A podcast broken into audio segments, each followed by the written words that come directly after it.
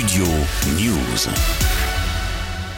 Du jamais vu pour un ancien locataire de la Maison Blanche, Donald Trump devra se rendre devant la justice. Il a été inculpé au pénal jeudi par un grand jury d'un tribunal de New York pour avoir acheté le silence de Stormy Daniels, une actrice de film X. Dans les faits, alors en pleine campagne présidentielle en 2016, il aurait versé 130 000 euros à la jeune femme avec ses fonds de campagne pour cacher sa liaison extra-conjugale. Mais le milliardaire a clamé son innocence jeudi dans un communiqué.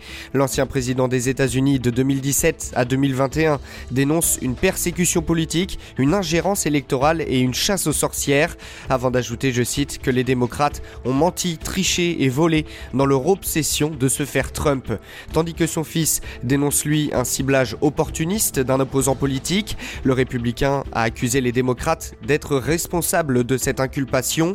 L'ancien président avait même prédit il y a quelques jours son arrestation et avait appelé à des manifestations dans tout le pays. L'homme d'affaires devrait comparaître mardi, le 4 avril, devant la justice de l'État de Manhattan pour la lecture de l'acte d'accusation par un juge et son placement symbolique en état d'arrestation. En revanche, les charges n'ont pas été rendues publiques.